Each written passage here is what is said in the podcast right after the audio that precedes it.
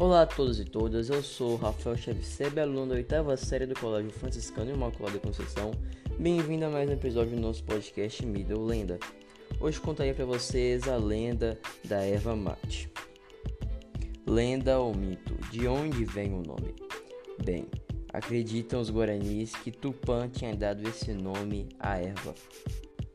Quando surgiu? Bem, há relatos de índio tomando chimarrão cerca de mil anos antes da era cristã. Agora vamos à história da lenda. Bem, uma tribo guarani que migrava constantemente, pois eram nômades, existia um guerreiro, um nobre guerreiro lá. Ele já estava velho, cansado e não queria mais migrar de terra, pois ele não aguentava mais fisicamente.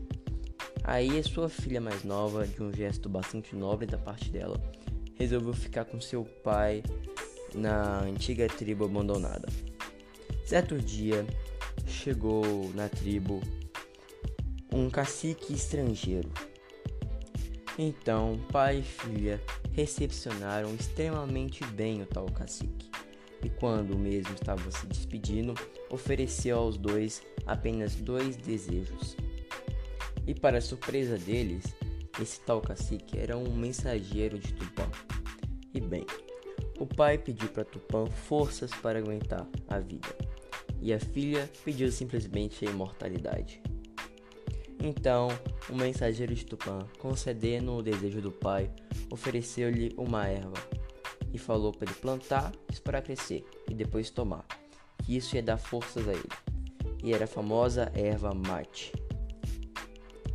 E a filha, o mensageiro Tupã, transformou ele em uma árvore de erva mate. Porque se você cortar o tom, o tronco da árvore, simplesmente nasce outro depois. Isso simboliza imortalidade.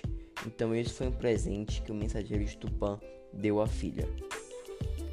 Bem, depois desses dois presentes maravilhosos, a filha se tornou a deus da erva mate e o pai teve mais uns bons anos de vida.